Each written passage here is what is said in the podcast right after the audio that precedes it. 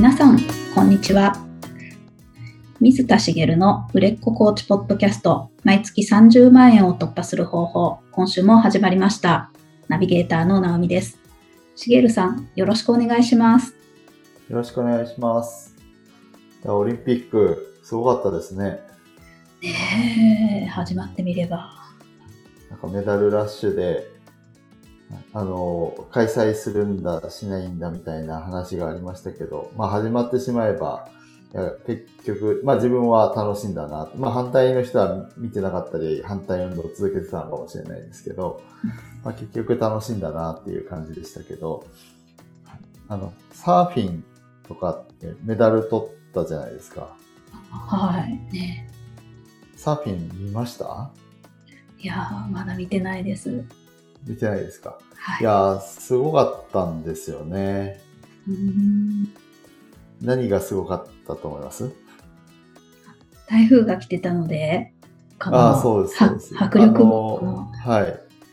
あのあの、もちろんね、日本人がメダル取ってっていうのはすごかったんですけど、うんあの、すごい、あの、台風が通過するタイミングで、一応1日前倒してやったんですかね。なんですけど、海が大荒れだったんですよ。で、こんな中やるんだっていう感じで見て、見てたっていうか、直、えっ、と、ライブで見たわけじゃなかったんですけど、あの、動画配信を見てて、あの、そう思ってたんですけど、で、解説の人が、解説の人かな？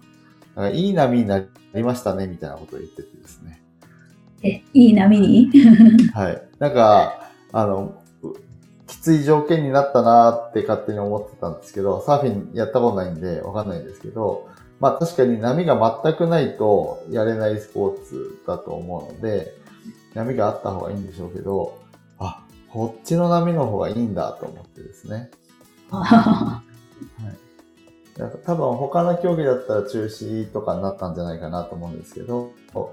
あの、サーフィンはある程度波がないとダメなので、特にトップ選手が集まるオリンピックなので、ある程度こう、高い波が来る、その台風の影響、まあ、あの、直接、直接というか、あの、直撃ではないくて、波の影響を受けてるってことだと思うんですけど、その高い波が来てる状況が、まあ、あの、いい波なんだ。あの、もちろんね、難しいコンディションではあったらしいんですけど、あの、そっか、いい波なんだって思ってですね。なんかそこで、こう、世間一般に求められるものとの違いみたいなのを、こう、ビジネス的にこう考えたんですよ。おー、なるほど。当事者とはちょっと違うという。そうですね。うんで、まあ、あの、それで今日は、あの、その話を本題で話そうかなと思うんですけど、はい。あの、まあ、久久しぶりにこうビジネスの話をしようかなと思うんですけど、うん要はその、一般の人が、こう、台風が来て海が荒れることは望まないじゃないですか。はい。だけど、サーフィンをやる人は望むわけですよね。あー、そうですね。で、えっ、と、なんか話ついてに、いろいろちょっとそういうのを、まあ調べるってほどでもないですけど、なんか過去の記事とかを見てみたらですね、なんか台風が来るシーズンの、台風が来た時の波を狙って日本に来る海外のサーファーさんなんかもいるらしいみたいなのを聞いて、へー。そんなことするんだと思ってですね、その求めるものがそんなところにあるっていうのを初めて知って、あの、なんかこう、世間一般に求められるものと、その、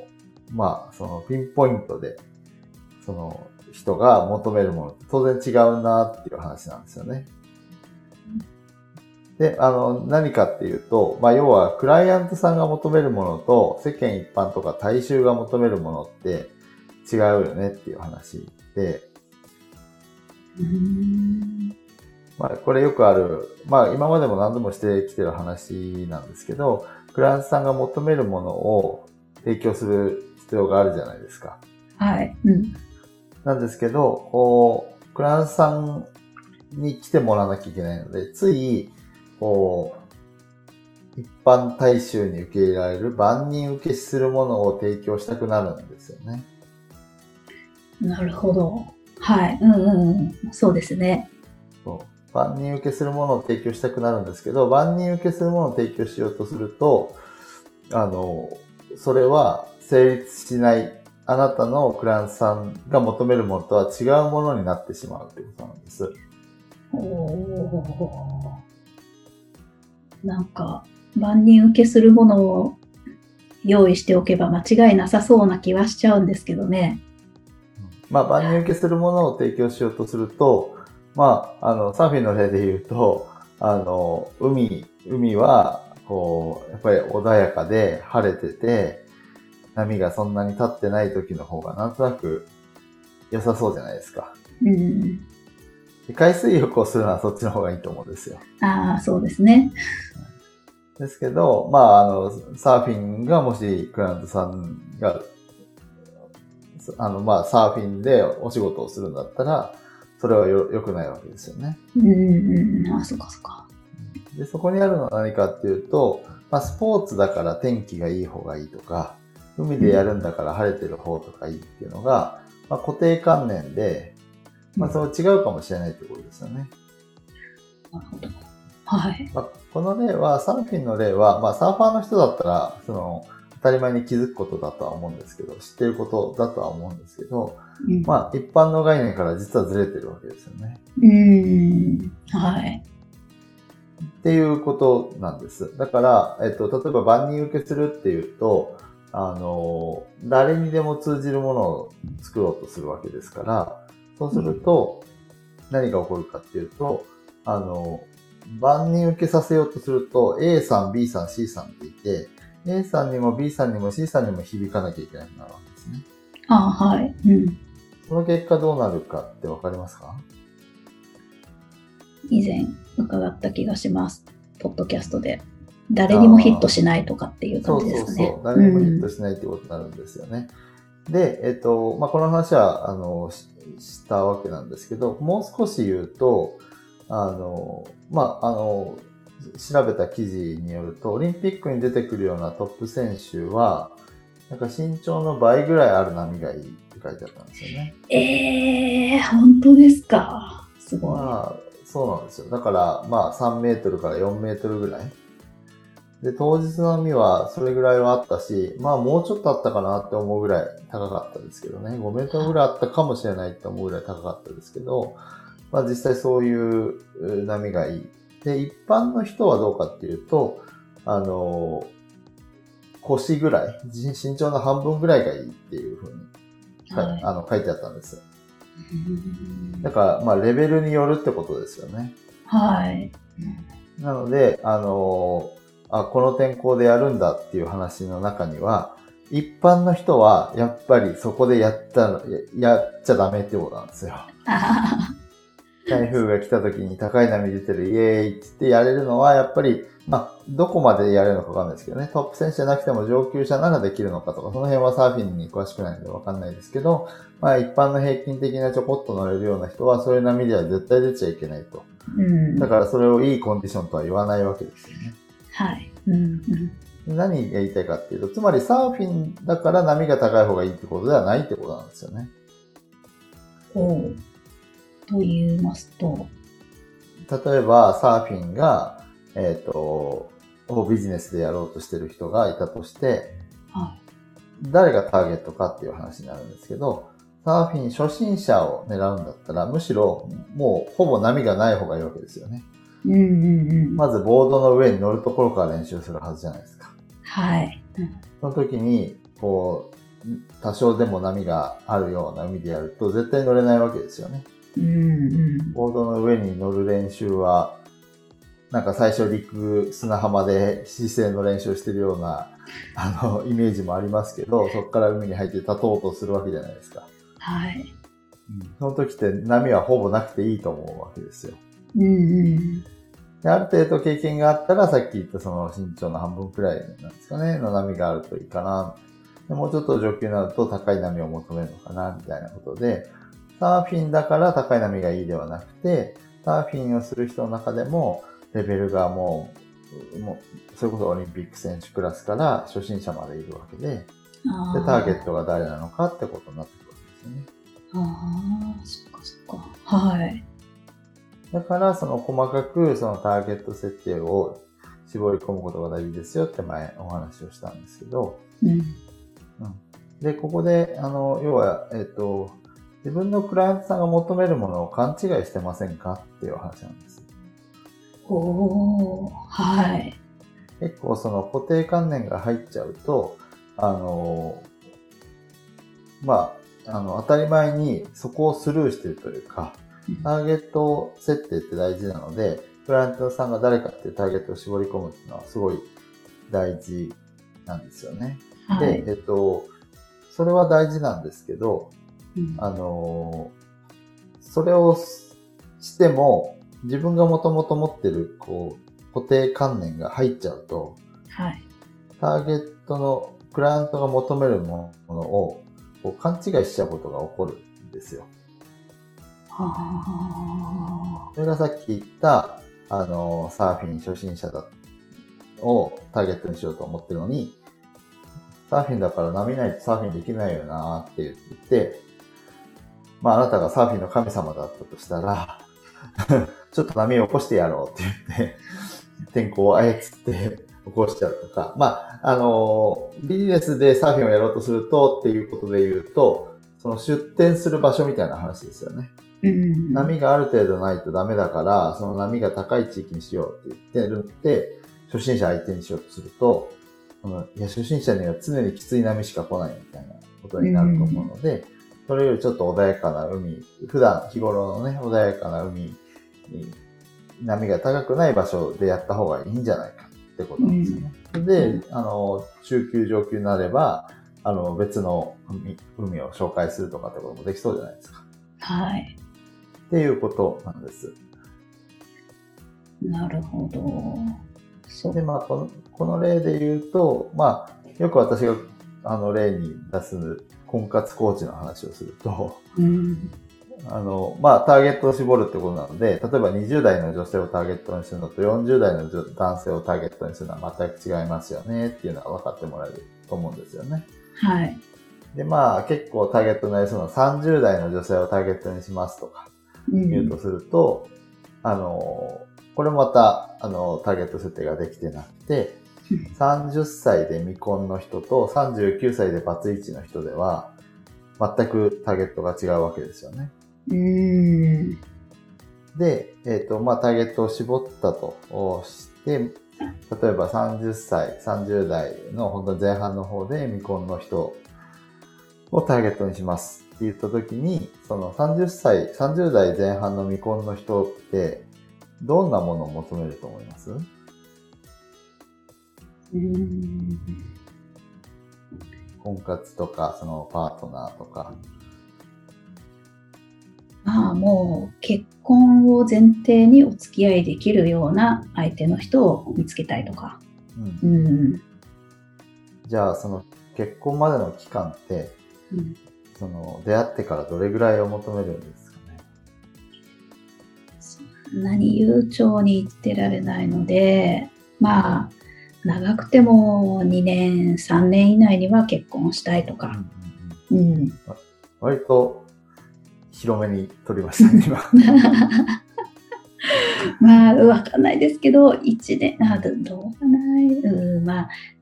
わかんないです。1年以内にって思う人も多いかもしれないですね。うんうんうんうん。っていうことなんです。何かっていうと、まあ、あの、直美さん女性ですし、私よりはそこら辺の気持ちはわかると思うんですけど、あの、う今のは思い込みがあんまり入ってない状態かなとは思うんですけど、要はわかんないですってことじゃないですか。うん。うん。そこなんですよね。それを、いや、あのもう30歳に入ったら、えっ、と、結婚焦っちゃうから、もう1年以内に結婚したい人がターゲットだ。あじゃなくて、ターゲットの人は1年以内にみんな結婚したいはずだっていう思い込みを持ってしまうと、うん。これは、もしかしたら、ナミさんが言ってるみたいに、あの、でもちゃんと選びたいから、ちゃんとお付き合いをして、順序を持ってやりたいから、えっと、2年か3年後に結婚にちゃんと至る人がいいですっていう人もいっぱいいそうじゃないですか。わかんないんですけど。でそこら辺で思い込み、自分が持ってる固定観念で思い込みが入っちゃうと、せっかくターゲットを、あの、一人に絞ったのに、あの、実は絞れてないのと同じというか、絞れてないより悪いというか、ターゲットじゃない、その、要は、えっと、ところに球を投げてしまうっていうことが、ターゲットのクライアントさんが求めているものを理解してないってことになりかねないってことですよね。ああ、なるほど。はい。勘違いしちゃってますね。うん、そこら辺をこうもっとより明確にしてあげないといけないと。で、実際のところはその30歳で、その、未婚の方で結婚をしようとする方の中には、両方、というか、両方どころか、すぐ結婚したいっていう人から、いや、実は、えっ、ー、と、例えば子供はいらないから、30代後半までに結婚できればいいぐらいの人も中にはいるかもしれないですよね。ああ、なるほど。はい。だから幅広いと思うんですよね。だからその中にさらにターゲットを絞っていくってことなんですけど、ただそこに、その、その人が存在しないといけないわけなので、はい。ボリュームゾーンがどこにあるのかっていうのもやっぱ知っておくことが必要で、例えば30歳の未婚の女性がターゲットで、えっと、40になったら結婚したい人がターゲットですって言うと、いなそうじゃないですか。その人婚活してなさそうじゃないですか。いなさそうですね。はい。っていうことも、えっと、ちゃんと、あの、その、要は、ニーズ、求めるものが、そのちゃんとニーズがあるのかどうかとかも思い込みを排除していかないと、ニーズがないところに、こう、サービスを提供しようとしてたりとかってこともあり得るので、今のは極端な例なので、いや、そんなことないでしょって思うかもしれないですけど、細かく見ていくと、そういうことが起こり得るってことなんですよね。うん、なので、あの、サーフィンの例を出したのは、要は波の高さっていうだけの話をしましたけど、もっと他にいろいろあるんでしょうけどね。うん、波の高さも人によって選ぶものが違うので、あなたのターゲットはどこを選びますかっていうのを、その自分の思い込みを外していかないといけないっていうことなんです。はい。なので、えっ、と、まあ、ターゲットを絞った後にやるべきことっていうのは、その思い込みを排除しなきゃいけないっていう話なんですよね。はい、うんで、それをするのに一番楽なのは、まあ、クラントさんに聞くことですよね、まず、一つは。はい。うんうん、クラントさんに聞くと、あの、自分が思い込んでたものと、まあ、あの、サンプル数は多ければ多いほどいいですけど、自分がこうだと思ってたものと、クライアントさんが、えっ、ー、と、望むものが一致するものもあれば違うものもあったりすると思うので、その辺をいろいろ聞いてみるのがいいのかな、ということが一つですよね。うんで、えっと、とは言ってもまだクライアントさんがほとんどいませんっていうと、あの、なかなかね、それをやるのができないってことになるので、そういう場合は、あの、まあ、私が以前、あの、やらされたって言ったんですけど、企業塾に通ってたことに、時に取り組んでたことがあってですね。はい。あの、ヤフー知恵袋とかってあるじゃないですか。ああ、はい。ああいったところで、こう、相談をみんないろいろするわけですよね。うんうん、で、その、どんなことを相談してるのかっていうのを、こう、見るんですよ。自分のターゲットとする人が相談してそうなことを、まあ、ワードで拾って、ひたすらそれを、あの、百問写経って言って全部書き写すってやつだったんですけど、これはなかなか大変で、100問全部書き写すっていうのがすごい大変なんですよ。なぜかというと、長い人は一つの質問で、原稿用紙何枚分もあるような質問をする人もいるので、はい、無駄だなと思うけど、いや、それにも意味があるんだって言われて、やった記憶がありますけど、はい。まあ、それをやるかどうか別にして、あの、要は、その、クライアントさんが求めるものっていうのを、その、自分の固定観念を外すことはそこでできるってことですよね。なるほど。はい。人が言ってることなので、それが、その、まあ、正しいっていうのはなくて、自分の固定観念が入ったものも一つの答えではあるんですよね。うん、だけど、他の人、クランツさん像に近い人が、その抱く、例えば不安だったり、えー、その時望むものだったりっていうのを知るには、やっぱりその人の声を聞くのが一番なので、まあ、そういったこう、まあ今ね、情報社会でそういったツールも溢れてますから、あのそこからこうヒントを得ていくっていうのも必要で、えっと、まあ何かっていうと、自分だけでやらないでくださいっていうことなんですよね。あなるほど。はい。というのは思い込みの生き物なので、えっと、人の力もちゃんと使って、そういった情報とかツールもね、活用して、あの、自分が提供するサービスを求める人に届くようにしてください。オリンピック選手を相手にするんだったら、やっぱり高い波を求めないといけないじゃないですか。うん。そうやってこう、有名なダイビング、ダイビングじゃないや、サーフィンのスポットとかってありますよね。ハワイの、ノースショアとか、あの、すごい波が来るらしいですけど、あの私の知り合いでもそこに行くのを目指しているなんていう人がいましたけどね、以前。あの、まあそういうこう波が明らかに高いポイントなんていうのは、こう、そういう上級者たちの聖地みたいになってたりするわけですよね。うんまあ、そういうように、こう、こう、やっぱニーズをつかむってことは、それだけ大切なことで、しかも、ニーズは自分だけで判断しようとすると思い込みが入るので、うん、あのそこはちゃんと確認してくださいね。バッチリ当たってたとしても、その、それはたまたまだと思ってほしいんです。自分は思い込みがないからバッチリだよじゃなくて、自分の思い込みがたまたま当たってたぐらいに思ってもらった方が、今はうまくいってるけど、その後やった時に思い込みとずれてることもあると思うので、うん、なので、あの、自分のクライアントさんが求めるものっていうのを、まあ、あの、正確にこう掴んでビジネスに活かしていってくださいっていうことですね。なるほど。そっか。そんな方法もあったんですね。人に聞くっていうと確かに最初の、ね、ビジネスを始めたばかりだと人に聞けなさそうですけど、確かに、うん、情報いっぱいありますもんね。はい。で、まあ、あの、まあ、クラントさんにならなくても、直接こう話を聞ける人がいるんだったら、あの、直接いろいろ聞いてみる方が本当はいいんですよね。文字で書かれたものって、それに対して質問ができないので、正確に自分が意図していることを聞ききれない部分もあるんで、うん、まあ、その、直接話ができるんだったら、直接話せる方がいいかなと思いますけど、まあ、そういう場合はそのターゲット層にいる人に、が身近にいるんであれば聞いてみるってことはいいと思います。なるほど。ああ、ありがとうございます。ありがとうございます。それでは最後にお知らせです。売れっ子コーチポッドキャスト毎月30万円を突破する方法では皆様からのご質問を募集しております。コーチとして独立したい、もっとクライアントさんを集めたい、そんなお悩みなどありましたら、しげるさんにお答えいただきますので、どしどしご質問ください。ポッドキャストの詳細ボタンを押しますと質問フォームが出てきますので、そちらからご質問をいただければと思います。それでは今週はここまでとなります。また来週お会いしましょう。